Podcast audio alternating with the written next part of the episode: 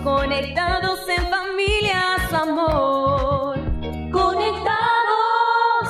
Siendo luz para todos los hombres paz y bien para todos nuestros queridos hermanos de Radio Católica Mundial y todos nuestros hermanos también a través de las redes que nos siguen. Somos las hermanas comunicadoras eucarísticas del Padre Celestial y estamos transmitiendo desde Cali, Colombia, en vivo este espacio radial llamado Conectados en familia. Conectados en familia. Siendo luz para todos los hombres. Bueno, y hoy les acompaña quien les habla, la hermana Iris Consolata, la hermana Daniela y también nos está acompañando el padre Iván. Claro que sí, un invitado muy especial que tenemos para este día, el padre Iván Mejía, pero bueno, eso es una sorpresa que más adelante les vamos a dar a todos eh, y vamos a empezar entonces con nuestra oración diaria para ponernos para ponernos en las manos del Señor y bajo su mirada y así hacer que este programa tenga mucho provecho para nuestras almas y para nuestra vida espiritual. Entonces vamos a unirnos con el Señor y a conectarnos. Es hora de comenzar. Estamos conectados. Vamos entonces a unirnos en oración desde el lugar donde te encuentres. Vamos a pedir la acción del Espíritu Santo para que sea Él el que nos acompañe, para que podamos escuchar hoy lo que el Señor quiere decirnos al corazón. Espíritu Santo, desciende sobre cada uno de nosotros, que estamos aquí conectados en familia. Ven Espíritu Santo, te necesitamos. Llénanos de ti para acoger con humildad lo que nos quieres enseñar. Danos disposición, apertura, docilidad. Padre Celestial, te pedimos que nos mires, que nos ames, que nos sonrías, que nos sanes, que nos guíes, que nos utilices. Si es necesario, corrígenos para poder vivir en coherencia nuestra vida. Y que todo esto lo hagamos para la gloria de Dios. María, hija predilecta del Padre, ruega por nosotros. Amén. Amén. Bueno, queridísimos hermanos, tu batería está cargando. No te desconectes. Así es, no nos desconectemos, queridísimos hermanos. Y bueno, como ya la anunciábamos, la hermana Daniela, hoy está con nosotros un invitado muy especial. Él es el padre Iván Mejía, es un padre dominico de la Orden de los Predicadores colombiano, quien ha estado acompañándonos durante estas semanas, que de verdad nos ha regalado muchas gracias porque nos está formando en la fe y a, quienes, a quien le damos gracias por acompañarnos en este día. Padre Iván, bienvenido y muchísimas gracias por acompañarnos. Muchas gracias por esta invitación y estoy por acá pues para acompañarlas en este rato tan ameno, sobre todo llevando esperanza a mucha gente que necesita la palabra de Dios y sobre todo que necesita escuchar que le hablen de Dios. Recuerden que el ser humano siempre en el fondo está deseoso de Dios y siempre busca quien le hable de Dios y nosotros pues estamos llamados a comunicar esa palabra que hemos vivido, que estamos viviendo y la idea es que ustedes también se enamoren de Dios lo amen con todo su corazón para que se puedan entregar en sus familias, en sus hogares, en sus trabajos, etcétera, etcétera, porque es lo más importante. Recuerden que todo pasa menos el amor de Dios y estamos llamados a ese amor eh, porque en el amor uno se plenifica y ese amor se da gracias al Señor y gracias a la fuerza de su Espíritu. Claro que sí, Padre. Bueno, les compartimos al Padre y a quienes nos escuchan por primera vez, a los que están hoy conectados por primera vez, que toda esta semana hemos venido hablando de la caridad, de esta virtud teologal, de esta tercera virtud teologal. Recordemos que la semana pasada fue la esperanza y la antepasada fue la fe. Entonces, culminamos con broche de oro y hoy viernes nuestro último programa sobre la caridad. Y es que Padre, eh, Padre Iván, hay, hay, tanto que aprender sobre la caridad, uno nunca termina como de meditar y de, discernir sobre todo el momento, eh, la ocasión oportuna para ejercer la caridad y sobre todo que es un don teologal que siempre debe estar con nosotros, siempre debe permanecer en todo momento. Padre, para quienes no lo conocen bien, ¿por qué no nos comparte un poco eh, sobre su vocación. Hoy, hoy felicitaciones a todos los consagrados. Hoy es el Día Mundial de la Vida Consagrada y pues agradecemos a Dios que hay un sacerdote entre nosotras. Y por qué no nos comparte un poco, Padre, sé que mañana está de aniversario de vida consagrada. ¿Cómo, cómo ha sido ese don tan hermoso de ser consagrado al Señor? Mañana cumplo 34 años de pertenecer a la Orden Dominicana, la Orden de Predicadores en la provincia de San Luis Beltrán de Colombia Hace 34 años entré, un 3 de febrero de 1990, entré a lo que llamamos el prenoviciado postulantado, que dura seis meses. En esa época duraba seis meses, hoy en día dura un año. y después de esos seis meses entré a Chiquinquirá, a la Basílica de Nuestra Señora de Chiquinquirá, que qué bueno que la conozcan los que de pronto tengan la oportunidad de ir a Chiquinquirá. Y allá viví un año de noviciado y después pasé a, eh, a la formación a Bogotá la capital de Colombia, para estudiar mis estudios institucionales de filosofía y teología. Allá duré más o menos 7, 8 años, donde estudié la filosofía y la teología y después me ordené en el año 1998, el 11 de julio, el día de San Benito. Y después eh, me pasaron a, conventos. El primer convento fue el convento de Chiquinquirá, Boyacá, volví. Después volví a, fui a Medellín eh, a estudiar en la Universidad Pontificia Bolivariana volví a Bogotá, después fui trasladado para un departamento llamado Boyacá, donde estuve en Tunja, Villa de Leyva y Chiquinquirá. Y me he desempeñado en el área de la docencia universitaria, sobre todo en la teología, y también imparto cursos de catequesis, de formación en la fe, porque pues el trabajo de nosotros los predicadores precisamente es llevar la palabra de Dios y sobre todo la evangelización doctrinal Recordemos que la Orden Dominicana tiene 800 años. Nuestro Padre Santo Domingo la fundó para eh, salvar las almas, sobre todo a través de la predicación doctrinal de la palabra de Dios. Y allí, en esos 800 años, pues hemos tenido varios santos, por gracia de Dios. El primero de ellos, obviamente, Santo Domingo, que vivió en el siglo XIII, eh, Santo Tomás de Aquino, cuya fiesta celebramos el 28 de enero, eh, Santa Catalina de Siena, doctora de la Iglesia, San Vicente Ferrer, en Latinoamérica hay tres grandes santos dominicos. Eh, el negro Martín, Martín de Porres, eh, Santa Rosa de Lima y San Juan Macías. Tres santos muy enamorados de Jesús Eucaristía y muy devotos a la Santísima Virgen María por medio del Santo Rosario. Mm. Recordemos que nuestra espiritualidad tiene una gran dimensión mariana y somos los promotores del Santo Rosario a nivel mundial y en nuestra espiritualidad particular, pues estamos llamados a orar el rosario, a proclamar el rosario y a llevarle el rosario a mucha gente que de pronto no conoce los caminos del Señor. Mm, claro que sí, santos que han vivido para los demás, que han tenido sus dones y su servicio para los demás. Por eso, hermanos, en el día de hoy nuestro tema es soy un, don, para, los demás. Qué hermoso, este, eh, de verdad, este tema, porque preciso coincide con la vida consagrada, los consagrados que somos un don para la vida de la iglesia, ¿cierto? Para toda la vida en general. Y pues vamos a empezar entonces con nuestra frase de la espiritualidad. Nuestra frase espiritualidad dice, si yo amo a una persona, yo debo esforzarme para complacerle. Si yo amo a una, persona, yo debo esforzarme para complacerle. Qué difícil es complacer hoy en día, a veces. donarse, entrenarse. entregarse y renunciar. Esta semana, padre, estábamos hablando también de que es muy importante eh, en este tema de, del amor, ¿sí? esa renuncia a sí mismo.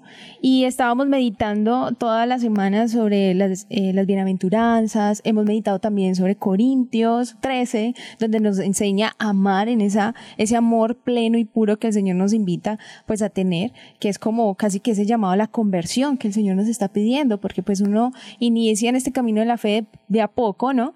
Pero poco a poco el Señor nos va diciendo, hay que amar con sinceridad. Entonces, eh, en esto de la renuncia, padre, yo quería hacerle una pregunta y que yo creo que puede que le ayude a, quienes estén escuchando y sobre todo esta frase, si yo amo a una persona, yo debo esforzarme para complacerle. ¿Qué pasa porque cuando nosotros nos hablan de donarnos, de renunciar, eh, en qué, en cómo puedo yo, digamos, olvidarme pues de, de, mí mismo, ¿no? Porque es muy difícil uno olvidarse de uno mismo para poder entregarme a los demás, como que ¿Cuál sería como ese tip para poder yo decir, Señor, dame la gracia de morir a mí para poder pensar en el otro, porque siempre estoy pensando en mí. Claro, lo- pero lo primero para, para poder entrar en la dinámica del amor es enamorarnos del Espíritu Santo, porque es que es el Espíritu Santo el que nos enseña a orar. Eh, si no tenemos la fuerza de Él, y ya está en San Juan capítulo 15, del 1 al 8, dice Jesús, si mí nada podéis hacer, si no tenemos la fuerza del Señor, no podemos entre- entregarnos a los otros, no podemos amar a los otros. Recordemos la primitiva comunidad cristiana donde existieron los mártires. Los mártires se entregan al martirio por amor, pero se entregan al martirio por amor porque están llenos de Cristo. Es decir, si uno no está lleno de Cristo, pues no se puede entregar a- al- a- al otro y no puede servir. Y yo le colocaba tres ejemplos latinoamericanos de santos. Por ejemplo, el negro Martín, San Martín de Porres, se entrega a los otros, se dona, entra por el camino del servicio y por el camino de la, de la compasión, pero porque está lleno de Dios. Se decía que era un hombre que oraba mucho ante el Santísimo, hacía mucha oración, pero en el día estaba al servicio del otro. Y ya que hablamos del amor cristiano, el amor cristiano verdadero se especifica bajo dos características. La característica del servicio, pero el servicio debe tener otra característica, otro calificativo, que es la misericordia. Porque es que yo puedo servir interesadamente. Y resulta que es que el amor verdadero es desinteresado, pero el amor, el amor verdadero debe estar sintonizado con la misericordia y con la compasión, porque recordemos que la compasión es lo que caracteriza al Dios de Jesucristo y al mismo Jesucristo, y es lo que el Papa Francisco nos está diciendo permanentemente, entremos por el camino de la compasión. Es más, la compasión es lo que nos ayuda a entregarnos al otro, porque la compasión tiene dos dimensiones, la dimensión efectiva y la dimensión afectiva. La dimensión afectiva es que yo me afecto por el dolor del otro, yo me afecto por la angustia del otro, por la problemática del otro. Ahí está el buen samaritano. Y efectiva porque me coloco en camino para ayudar a esta persona.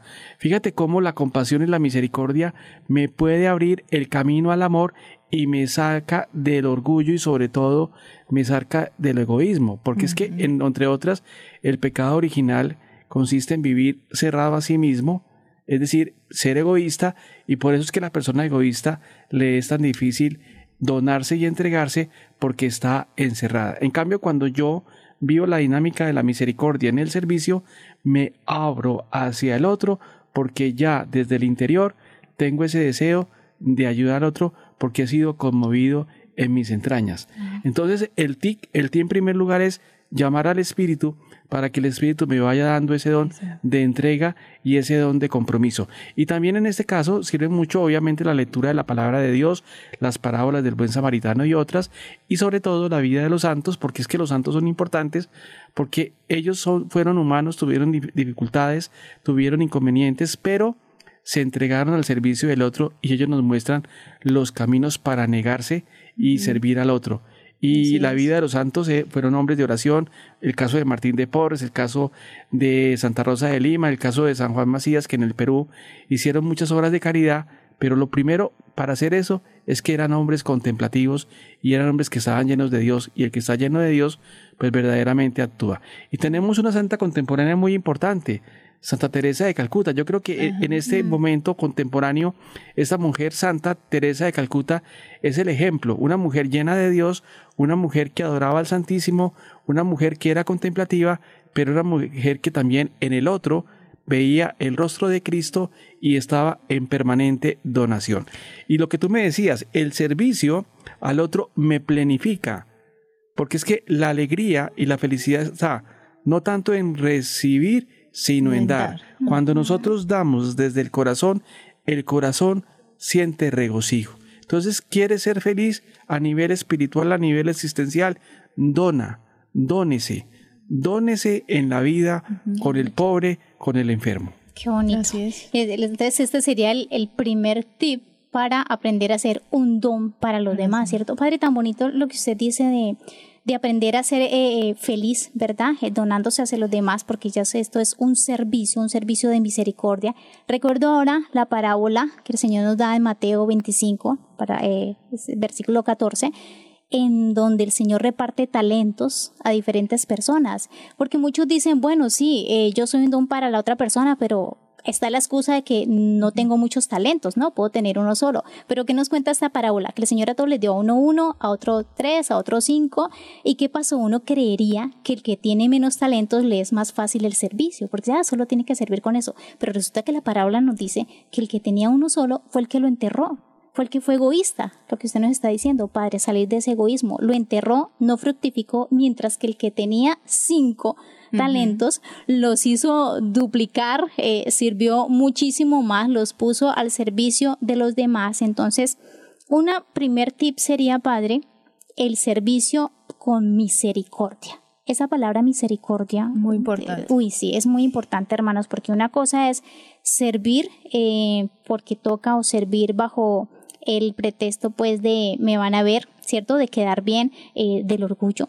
¿Cuántas veces en nuestras parroquias encontramos eso, cierto? Aquel que sabe mucho, que tiene don para cantar o que tiene, de pronto no es tan accesible para los demás, no. Así se tenga un solo don pequeñito, servir con amor y con misericordia. Usted, padre, en clases en, durante esta semana nos hablaba de un segundo tip, no sé si lo recuerda que a mí me encantó el servicio, el seguimiento a Cristo. Ah, ya. Claro. a mí me encantó y quiero que lo comparta con nuestros oyentes porque nos ayuda mucho para el hecho de ser un don para los demás. Antes de eso, para continuar con lo que estás diciendo, hermana Consolata, recordemos que la gloria de Dios significa ser discípulos y dar fruto. Y el fruto, dar fruto significa coger esos talentos que Dios nos ha entregado a cada uno de nosotros y colocarlos al servicio de la comunidad. Entonces cada uno tiene un don. Ese don debe estar colocado al servicio de la familia, al servicio de la comunidad. En esa manera estaremos dando la gloria a Dios. Y por el otro lado, cuando hablamos de, del seguimiento de Cristo, estamos diciendo que el seguimiento de Cristo significa introyectar los valores de Jesús de Nazaret en nuestra vida. Ahora bien, ¿cuáles fueron esas dimensiones, esas dinámicas, esos valores de Jesús? Son muchos, pero los podemos cifrar en dos grandes coordenadas. La primera de ellos lo dice el Evangelio, Jesús sube eh, de noche o de mañana a intimar con el Padre. Eso es muy importante y eso no solamente es para Jesús, es para todos los creyentes, para todos los discípulos. Si queremos dar verdaderamente fruto, debemos subir a la montaña. La montaña bíblicamente significa el lugar de Dios. Debemos subir a intimar con el Padre, a estar con el Padre, a estar con Dios en actitud contemplativa. Pero el mismo Jesús que sube a la montaña, recuerden que en Hechos dice, dice claramente que ese Jesús pasa haciendo el bien. Y yo decía esta semana a las hermanas que hacer el bien significa eh, predicar el reino, significa sanar y curar al, al otro con nuestras palabras, con nuestro testimonio y sobre todo significa sentarse con los pecadores. Entonces fijémonos que si vivimos esas dos dinámicas, intimar con el Padre, que sería la perspectiva mística, y colaborar al otro, sería la perspectiva profética, estamos viviendo la dimensión del amor, porque recuerden que el amor verdaderamente implica el amor hacia Dios y el amor hacia el prójimo. Siempre el amor está combinado, no lo podemos, digámoslo así, subdividir. Por un lado el amor a Dios o por el otro lado el amor al prójimo. El amor a Dios implica el amor al prójimo y el amor al prójimo implica el amor a Dios.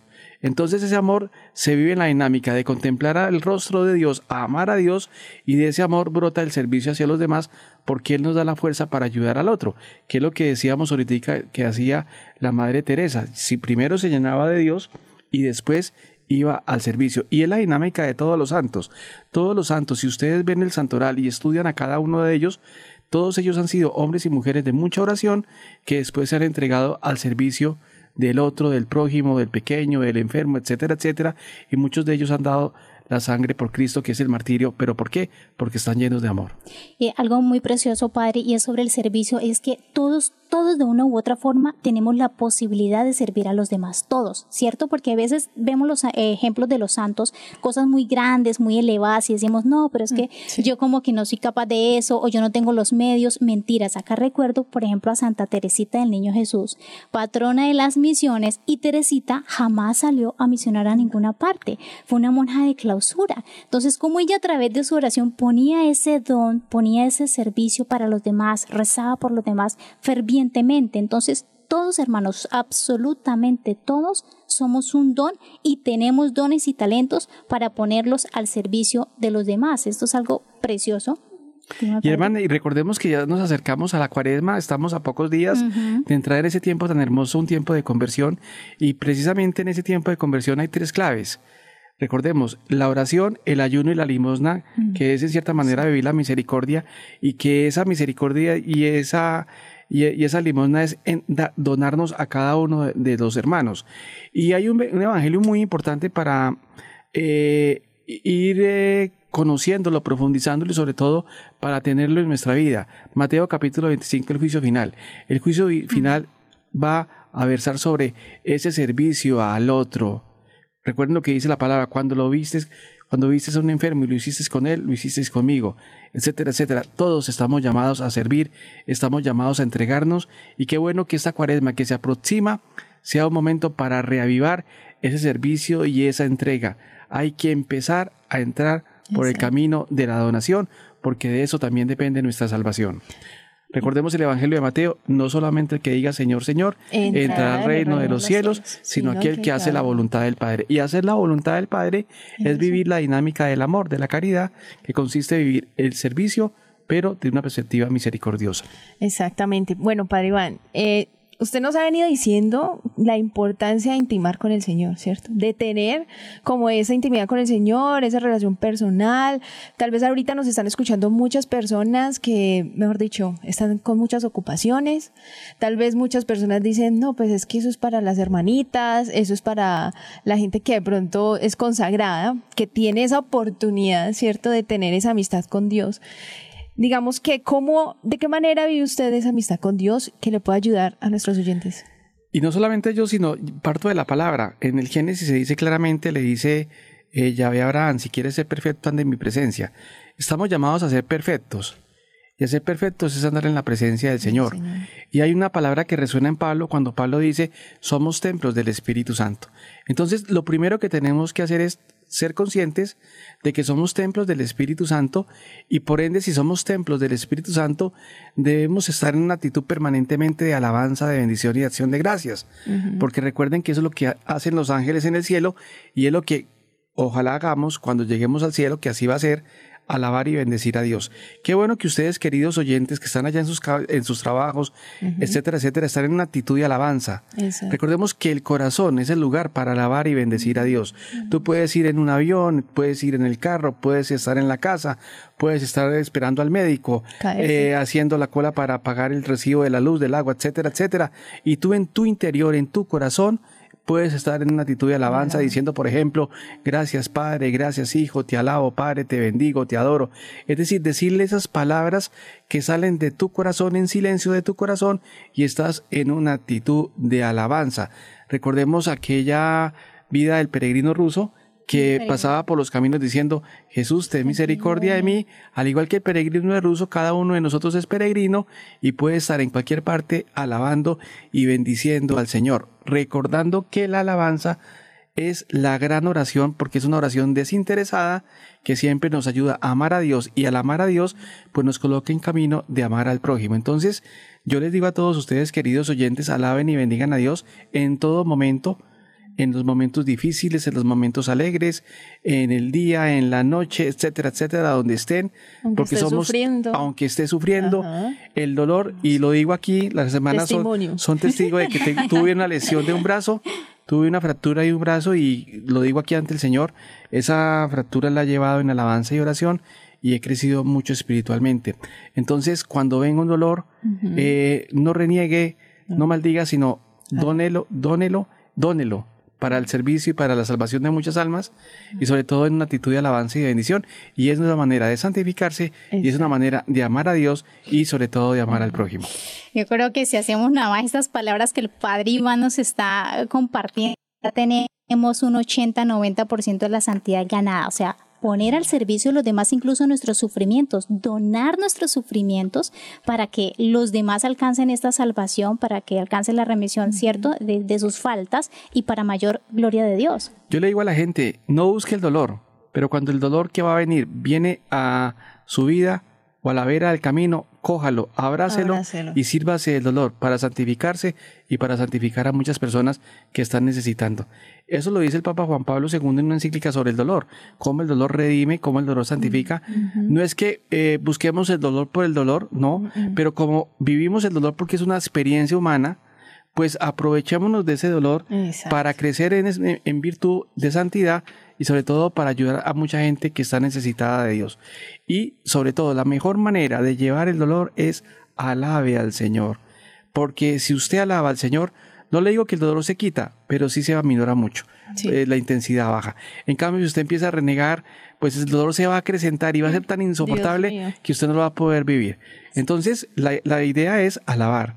Por, por una razón teológica, eh, fuimos creados para alabar Exacto. nacidos para alabar, es un libro de un, do- de un teólogo dominico, Vicente, eh, Vicente Orragán, nacidos para alabar, y él dice claramente, hemos sido creados para alabar, bendecir a Dios. Qué Así cosa es. tan hermosa. Y bueno, hermanos, eso está tan, tan bueno que vamos a profundizar en eso. Y por el momento, entonces, vamos a ver qué nos trae la iglesia en la actualidad. Vamos a nuestro espacio de Viviendo Eloy. Conéctate con nuestra iglesia, Con la realidad del mundo. con nuestros hermanos Nuestros hermanos necesitados. necesitados. Conéctate con verdadera caridad fraterna. Caridad fraterna. Estamos en Viviendo el hoy. Conectados. Bueno, hoy es un día precioso, ya lo hemos dicho durante todo el programa, el Día Mundial de los Consagrados y Consagradas, pero también hoy celebramos la Virgen de la Candelaria, madre de los pueblos de América Latina. Es que, bueno, surgen como tres fiestas, ¿no? La Virgen de la Candelaria, la presentación del Señor y la purificación ritual de la Virgen María, ¿cierto? Y esta, pues, eh, fiesta la conocemos como la fiesta de la Candelaria, pero ¿de dónde viene esta fiesta? Porque muchos la vivimos, pero de pronto no sabemos así como, como la historia. Imagínense, hermanos, que es una historia bastante antigua, viene desde el siglo V, imagínense. Siglo V, o sea, casi nada, en la que los fieles devotos de la Virgen sacaban en procesión su imagen acompañándola con velitas encendidas en las manos y hay quienes señalan que esta costumbre comenzó antes en Oriente con el nombre de encuentro. Así era, con el nombre de encuentro, y luego se extendió a Occidente ya en el siglo VI, llegando incluso a celebrarse en la ciudad de Roma, con marcado carácter penitencial. Pero bueno, ¿de dónde nos viene este, eh, esta advocación? ¿Cuál fue el origen? Dirán.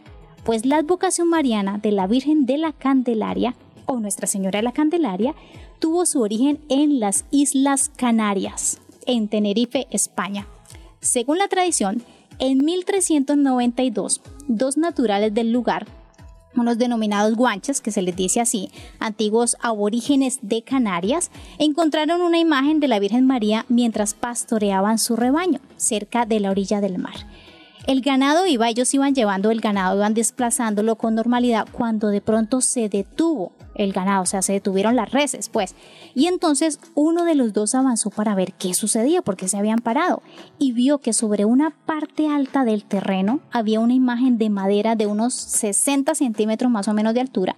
Se acercó para ver de qué se trataba y vio que era la imagen de una mujer hecha de madera que portaba una vela en la mano izquierda y cargaba a un niño con el brazo derecho.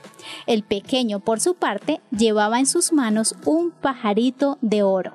Y pues se trata de una imagen de la Virgen María con el niño Jesús en brazos. De ahí que le demos el nombre de la Virgen de la Candelaria, que es patrona de las Islas Canarias, y pues hoy la veneramos en el mundo entero. Wow, qué hermoso. qué Esta es como la historia de esta advocación tan De preciosa que, que hoy hicimos nosotros eh, muy fervientemente también la procesión con los cirios porque es algo muy precioso en nuestra iglesia. Exactamente. Y bueno, entonces recemos y pidámosle a la Virgen María eh, por todos los consagrados en este día para que al igual que ella mantengamos las velas encendidas de nuestra vocación. Ojo, estoy diciendo consagrados todos, desde el bautismo, no estoy diciendo consagrados sacerdotes, consagradas eh, monjitas, religiosas, no. Estoy diciendo consagrados al Señor, o sea, todos los bautizados del Señor, todos, todos, todos, absolutamente todos, mantengamos esa vela encendida de nuestra vocación cristiana en estado de gracia. Saludamos a todas las personas que se están conectando con nosotras en estos momentos. Vamos a saludar por Facebook, que nos están acompañando Jesús, Elizabeth, Raquel, Tita, Dayana, Eder, Jimena, Jason, Joy, Jorge, Amarelis, Amanda, Azucena, Hilda, Nidia, Daisy, Mayri, digo, Mari, Emilio, Aparacio. Un saludo a todos, de verdad, los que nos acompañan. EWTN Radio también nos están acompañando aquí en vivo, eh, Hop. Mm-hmm. Y un saludo muy especial. Gracias por estar aquí. Si tienen alguna pregunta, pueden escribir por ahí en el chat Claro de- sí. del en vivo de YouTube. Ajá, y también queremos un- darles un saludo grande a nuestros seguidores a través de nuestro canal en YouTube. Gracias por todas las felicitaciones de nuestro día de consagradas que nos dan. Gracias a Heidi Leticia, a Daisy Trejo, Daisy, un abrazote, a Tatiana, a Charik Sánchez, eh, a Deni Ramírez, a Dalila, en fin, a Álvarez Camacho, a Jamie Vanegas, a Carlos Saucedo, eh, bueno, a todos aquellos, a Julio Alberto eh, Andor, a Don Roncancio, a Hilda Lucy, a Delmira González, a Domingo Tomás, que nos escribe desde República Dominicana. En fin, un abrazo para todos y cada uno de ustedes, hermanos, que fielmente eh, nos acompañan en este crecer en nuestra fe.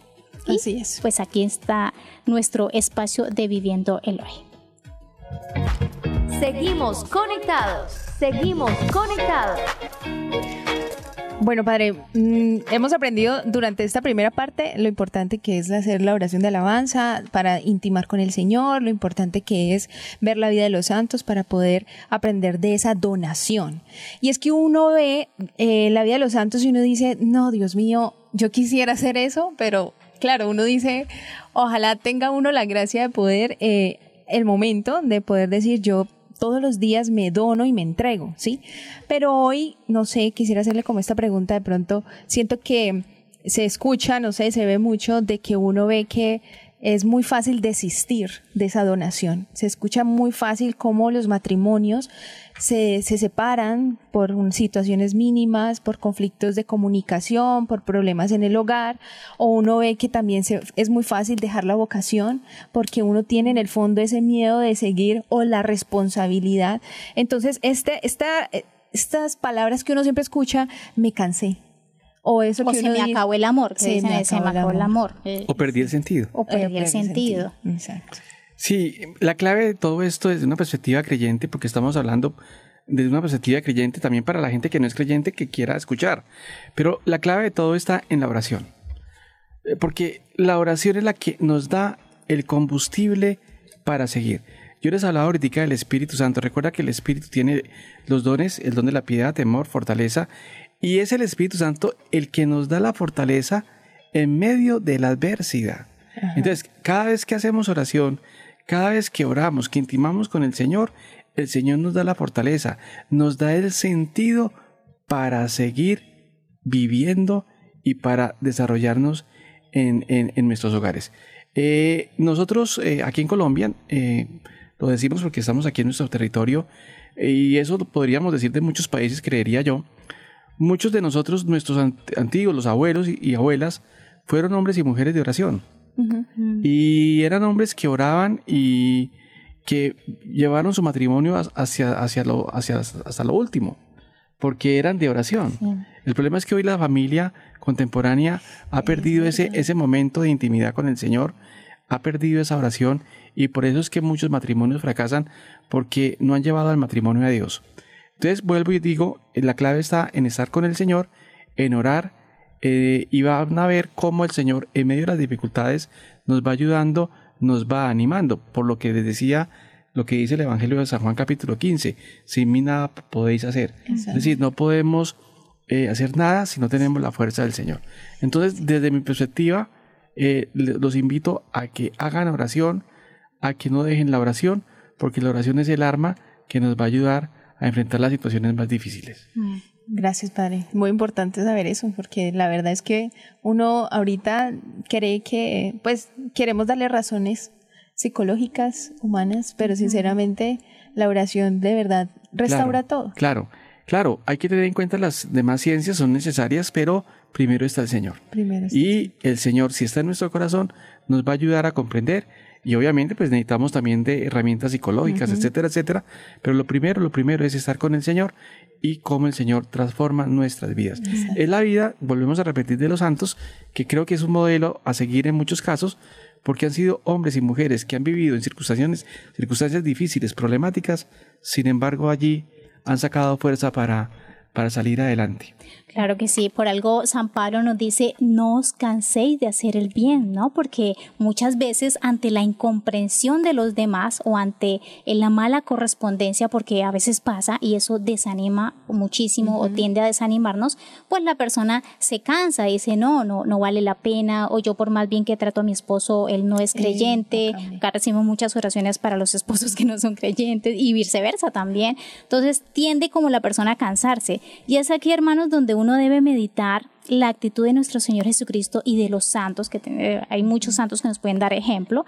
Y Él dice, el mismo Señor nuestro nos, nos invita a amar como Él lo hizo. En San Juan, capítulo 15, 13, por ejemplo, entre, encontramos esta frase del Señor, no hay amor más grande que entregar la vida por los amigos.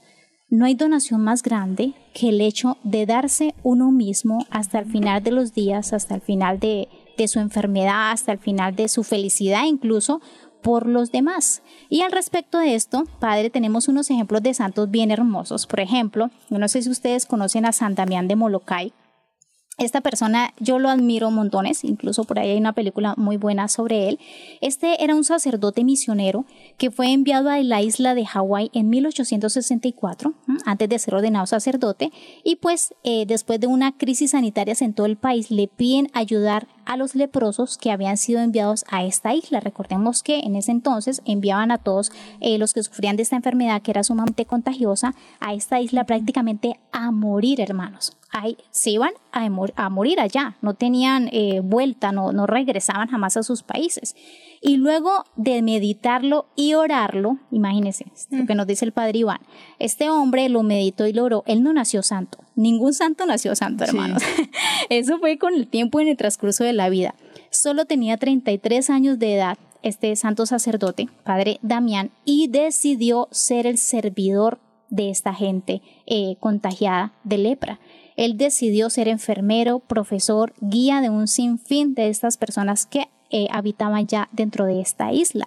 Y él sabiendo que podía contagiarse y su final podía compartirlo también con, con, estas personas con lepra. Efectivamente, él se contagió de lepra al final de sus días, pero no le dolió, no se desanimó las circunstancias tan desfavorables, porque él era el único sano, por así decirlo, dentro de esta isla y tenía que ayudar absolutamente a todos y no tenía el apoyo tan fácil. Actualmente yo diría que es muy fácil realmente el, el servicio de cualquier manera, porque la globalización, los medios de comunicación, eh, la tecnología, los medios digitales, de una u otra forma, si se le da buen uso, lo que siempre decimos, si se le da buen uso, puede ser de gran, gran ayuda para eh, servir a los demás a través de nuestros dones. Entonces, este es un ejemplo, por ejemplo, un ejemplo, por ejemplo, de santos que no les ha importado perseverar, Padre Iván, y yo tengo un testimonio que las hermanas conocen a un padre muy querido en la comunidad, no voy a decir el nombre, pero voy a decir ¿Que está vivo? El, apelativo está vivo, lo llamamos medicina de Dios, porque este padre se la pasa en los hospitales, en las clínicas, atendiendo a los enfermos. Él vive al servicio de los enfermos y de las personas necesitadas. Pasa todo el día en esa actitud de servicio y todos los hospitales y clínicas en Bogotá, donde él vive, eh, pues lo llaman para que el padre asista a los enfermos, los consuele, los atienda, acompañe a las eh, familias que están adoloridas por la persona que está enferma o que ya ha fallecido. Entonces, para decir cómo este personaje que está vivo, que las hermanas lo conocen, pues pasa haciendo el bien. Y yo sé que muchos de ustedes en sus hogares pudieran tener esa actitud de pasar haciendo el bien en las clínicas. Recuerden que esa es una obra de misericordia, visitar a los enfermos, visitar a los presos. Y recuerden que, como les decíamos ahorita, es como también el boleto para ir abriendo el camino de nuestra salvación. Cuando lleguemos al cielo, no nos van a preguntar qué títulos académicos tuvimos, cuántos idiomas, cuánto dinero. Lo que nos van a decir es qué hicimos por el que sufría, cuál fue nuestra actitud de servicio, si colaboramos, si servimos, porque el otro se queda aquí en la tierra, pero lo que nos van a mirar, lo que el Señor va a mirar es la actitud de entrega al enfermo y sobre todo al otro. Qué bonito lo que el padre nos dice. Este es el segundo tip, hermanos. Les comparto el chismoseo que el padre nos, eh, nos compartió durante esta semana en nuestras clases. Primero, el padre ya nos había dicho que la oración. La oración es sumamente clave para el servicio de los demás. Y el segundo tip nos lo acaba de dar es pasar haciendo el bien. Como estos santos que estamos meditando. Pasaron haciendo el bien, el bien a los demás. No, sin importar si la persona, la otra persona es convertida, no convertida, si es contraria, no contraria, eh, absolutamente hacer el bien como Cristo pasó haciendo el bien. Sin entrar a juzgar si es de esta iglesia, si es negro, si es amarillo, si es blanco, lo importante es que en el otro está Jesucristo. Es el rostro, está en el otro está Jesucristo. Entonces, y aquí santos, como ya lo decíamos, Teresa de Calcuta, Teresa de como ella ya donde estaba eh, ayudaba a todas las personas independiente de que fueran cristianas católicas o etcétera, etcétera. Lo importante es servir al otro, porque en el otro está Cristo. Cristo. Exactamente. Y qué importante también que el Señor, eh, en esto que nos que estamos meditando de los santos, aquí también tengo otro santico, pero antes de nombrarlo estaba pensando que estamos viviendo en un tiempo muy difícil porque, claro, los medios de comunicación nos están enseñando a vivir para nosotros. El egoísmo. Entonces, digamos, claro, una pareja se casa, entonces antes de casarse, el problema va a casarse porque, ay, ya voy a dejar de vivir solo, voy a dejar de vivir sin mi mamá, voy a tener que compartir mis cosas, voy a tener que, y ese problema también que para tener un hijo, porque pues primero estoy yo, también incluso para entrar a la vida consagrada, porque uno siempre está como pensando en, en uno mismo, o sea, me toca dejar el celular, me toca dejar a mis amigos, me toca dejar mi casa, entonces yo creo que el ejemplo de los santos, como dicen ustedes, de verdad lo motivan a uno y San Maximiliano Kolbe, ese es uno que de verdad yo, escuchando la historia de él, que estuvo en con los nazis, ¿no? Eh, Sí. allí donde le tuvo que tener trabajos inhumanos y iban a matar a un hombre, pero este hombre empezó a gritar que tenía esposa y que tenía hijos. Y él mismo se ofreció por este hombre para dar su vida y que él pudiese quedarse con sus hijos y con su esposa. O sea, es un acto que uno dice, definitivamente los santos no vivían en esta tierra. Tenían los pies acá, pero la mente en el cielo. Es la vida eterna. Sí. Es el Y yo vuelvo a repetir lo, de- lo del tiempo de cuaresma, que ya lo decíamos al principio. El tiempo de cuaresma es hermoso porque van a venir muchas lecturas bíblicas que nos van a, a- nos van a enseñar el camino para entrar por el camino de la donación, de la entrega y del amor. Entonces los invito a que en este tiempo de cuaresma, esas lecturas que van a venir en la palabra de Dios, las lean, las mediten, porque allí está el criterio de cómo debemos servir al otro. Queremos aprender a servir, queremos aprender a entregarnos, a donarnos, pues la palabra de Dios nos va a dar los criterios. ¿Cuáles deben ser los criterios? Y qué bueno que en Cuaresma aprovechemos ese arsenal bíblico para educar nuestro corazón, nuestra sensibilidad y para abrirnos a la ayuda del otro. Sí. Padre, ahí eh, usted nos hablaba al respecto de la intimidad con el Señor, ¿no? Intimar con el Señor. Ahora nos lo está diciendo ahorita para esta cuaresma. Hay un santo que yo quiero eh, traer a colación, que a mí me encanta personalmente, Carlos de Foucault. Me encanta. El de la, ajá, el de la oración eh, de santo abandono en las manos de Dios por completo. Este santo, mira la particularidad. Este santo eh, era de familia militar. Este santo era terrible, hermanos, antes de empezar su proceso de santificación de vida. Era una persona arrogante, egoísta, envidiosa, resentida. Lo digo porque eh, conozco la vida enterita de él y era terrible, no se lo soportaban. Incluso dicen la historia que él a veces por las comitivas, porque él iba a, eran exploradores, ¿cierto? En los, en los Marruecos, y él iba a mirar precisamente eh, las tierras sin explorar, entonces se quedan en hoteles. Era tan insoportable que los echaban, a él lo echaban de los hoteles porque no se lo podían aguantar por las fiestas que hacía, por el desorden, por la tenía un temperamento terrible. ¿Y qué pasó? Que este hombre cuando empezó a hacer su trabajo allá eh, en su compañía, pues porque era militar, empezó a adentrarse en el desierto, tenía que pasar sus noches solo, porque como estaban explorando eh, en la nada, en la mitad del desierto, bajo la luz de la luna nada más, y el Señor, el Espíritu Santo, empezó a ahondar y a trabajar en este hombre, porque igual se hacía preguntas como todos nosotros tenemos esas preguntas trascendentales de la vida, y el Espíritu Santo empezó a trabajar, ¿y qué le ayudó a él? El silencio profundo del desierto. Él empezó a preguntarse, bueno, pero ¿Quién es Dios? ¿De qué se trata mi vida? ¿Por qué no soy feliz? Y ese silencio empezó a llenarlo y a colmar su corazón y ahí él empezó a buscar ayuda. Otro grande santo se encontró por ahí con otro grande santo y le pidió ayuda para que aclarar esas, esas dudas. Pero todo empezó con qué? Con el silencio. A mí me gustaría, Padre, que usted nos compartiera un poquito de esa experiencia de intimar con el Señor, lo primero, hermano, sí que es muy difícil actualmente, eso sí es un poco difícil por los medios, por la bulla, por el ruido, el hacer silencio, cómo aprender a hacer silencio para empezar a hacer un don para descubrirnos primero nosotros como un don para los demás y así poder entregar nuestra vida como Carlos de Foucault que tuvo un cambio tan radical en su vida, terminó evangelizando a personas que no eran creyentes, viviendo entre ellos y terminó asesinado, ¿sí? terminó asesinado por unos eh, soldados franceses precisamente, allá en territorio donde, donde vivía. Entonces, ¿cómo aprender a hacer silencio? No solo externo, eso es lo primero, sino cómo aprender a interiorizar esa vida y ese silencio allá en nuestro corazón para empezar de verdad a tener una intimidad con el Claro, Señor. por eso de pronto no estamos dando la respuesta, Ajá. porque falta ese... Eh, Es que es el Espíritu Santo el que va vida, proporcionando el silencio interior. Eh, si nosotros llamamos al Espíritu Santo, Él nos va llenando de ese deseo de tener silencio y uno entonces va sacando espacio en el momento, en el día, en el transcurso de la semana para estar en silencio, sin medios de comunicación, sin internet, sin televisor, sin música y poco a poco uno se va llenando de ese silencio.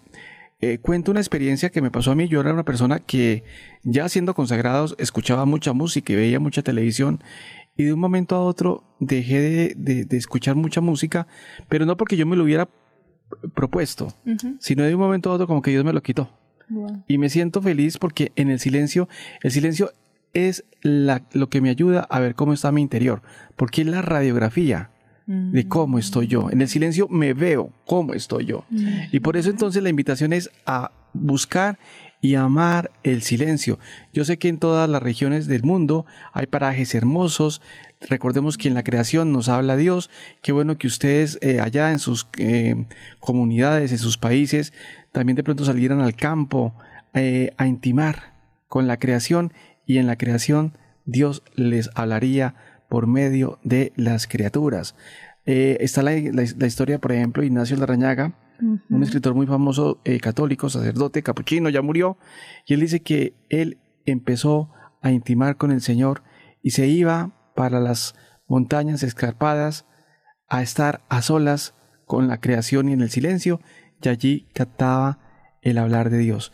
Entonces eh, hay que salir, hay que buscar momentos de eh, silencio desde la casa, etcétera, etcétera. Y ahí poco a poco el Señor va trabajando, va trabajando. Ya compasados con el Espíritu Santo, que es lo más importante, pues el, Espíritu Santo va suscitando momentos de estar a solas y de buscar el silencio, porque el silencio empieza con el deseo del corazón. Yo tengo que desear estar a solas Ah, es gustar. Es decir, querer. hay que, hay que decirle al Señor, Señor, dame el deseo de tener un momento solo para estar contigo y para que tú me interpeles. Entonces, hay que ir poco a poco ejercitando esos momentos de silencio eh, y como les digo, la creación, eh, los paisajes hermosos del mundo se prestan para ese encuentro en el silencio. ¿Quién no ha salido a, a un atardecer a solas que los árboles, hermoso. las brisas, los pájaros, etcétera, etcétera, o de madrugada como que lo interpelan a uno? Entonces hay que pedirle al Espíritu Santo que nos dé ese deseo de amar la soledad, la soledad sonora, no la soledad que es maligna, porque hay una soledad maligna que es mala, que nos aleja del otro porque somos egoístas, sino una soledad donde necesitamos recargar el espíritu. Ya lo decía, hacía el Señor. Muy de madrugada o por la noche subía a solas a intimar Sí, con el Padre. Me encanta. Sería una soledad acompañada de Dios y no acompañada de nosotros Exacto. mismos. Eso. Porque la soledad acompañada de nosotros mismos Lleva a ¿no? la depresión. Ajá, Claro. a la tristeza, a la depresión, al desespero incluso. Exacto. Mientras que la soledad acompañada de Dios es otra cosa. Entonces, para los que les gusta anotar, son tres pauticas. Primero, sacar los espacios de silencio, espacios físicos, o sea, hay que sacarlos. Los espacios de oración Ujú. Necesariamente hay. Segundo, apoyarnos de la naturaleza. ¿cierto? Y tercero, pedir la asistencia del Espíritu Santo. Este tercero puede también de primeras, primeras, pedir la asistencia del Espíritu Santo, sacar esos espacios, apoyarnos de la naturaleza. En este punto, Padre, recuerdo a Madre Laura en su autobiografía, cuando ella escribe que ella empezó a conocer de Dios una vez que estaba en medio del bosque. Como ella era una niña muy solitaria porque era muy rechazada pues, por su abuelo y su familia, aparte que eran muy pobres. Y ella en sus meditaciones en la naturaleza eh, contemplaba los animales y empezó a contemplar unas hormigas. Y ella cuenta que cuando ella empezó a ver, tendría como unos 11, 12 añitos, empezó a ver la fila de las hormigas, cómo iban tan organizadas haciendo sus cositas, tuvo una luz del Espíritu Santo que le permitió ver la grandeza de Dios en las obras, en la creación. Y a partir de ese momento, ella empezó una relación aún más profunda con el Señor, ya superando todas las contrariedades que humanamente tenía en su vida. Para los que conocen la vida de Madre Teresa, de, eh, Madre Santa Laura. Madre Laura, perdón, Madre Laura Montoya, Madre Laura Montoya, nuestra santa colombiana, ella es quien cuenta esta, esta anécdota y, y es muy importante entonces el hecho de apoyarnos en la naturaleza. Es verdad, y también vemos como, o sea, en ese silencio, eh, porque muchas personas eh, hoy día dicen eso, ¿no? Que les cuesta muchísimo Hacer el sil- silencio. Incluso yo digo, es un regalo de Dios la vida consagrada, hoy que es este día, porque... Yo quisiera, ya, ya que, ya que hablan del silencio, eh, cómo lograr ese silencio. y, los quiero invitar a todos los oyentes a que allá en sus parroquias, si tienen una capilla de adoración perpetua, Ah, sí. ahí ese es el lugar, Ese ese es. es, el lugar donde uno adquiere el silencio espiritual. Ahí. Sí. Si me preguntan dónde y cómo, creo El- que el primer lugar es adorar a Jesús en la Eucaristía en silencio.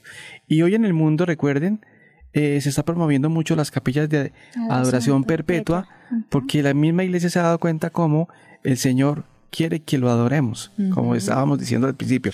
Entonces, a la pregunta, ¿cómo tener ese silencio interior? Adoremos a Jesús, Eucaristía, en el silencio. Dos minuticos, cinco minutos, diez minutos, etcétera. Sabiendo que adorar, lo que les he dicho, es sentarse en fe, dejarse amar, esperar en el Señor y descansar en Él. Cada vez que tú adoras a Jesús Eucaristía, tú realizas un acto de fe, tú realizas un acto de amor, tú realizas un acto de esperanza y lo más importante, descansas en Él como el discípulo amado del Evangelio de San Juan. Y allí es la mejor manera de adquirir el silencio interior que es el silencio de Dios. ¿Por qué? Porque Dios a través de su Espíritu te va transformando, te va transformando. Y aquí se me viene la, la, la imagen de Sor Faustina, como ella cuenta que en la adoración vio como el Señor Jesucristo emanaba unos rayos que transformaban y que tocaban a las personas. Pues bien, eso que vio Sor Faustina se hace también y se produce ante Jesús Eucaristía. Cada vez que nos sentamos en fe, esperanza y caridad, Jesús va sanando. Recuerden Lucas 6:19, de él salía fuerza que sanaba a todos. Pues bien, de él sale fuerza que nos va sanando, que nos va tra- transformando, que nos va dando el silencio interior y que nos va ayudando a entrar por el camino de la donación y del servicio. Y vemos que también, ya que vamos terminando, porque ya tenemos que ir culmi- culminando, veía que qué frutos van a sacar ustedes de todo esto que hemos aprendido. A aprender a sufrir. Porque aunque usted tenga un caos alrededor y esté pasando muchas dificultades, esta intimidad con el Señor le ayuda a uno a no vivir en esa desesperación con la que vive la gente.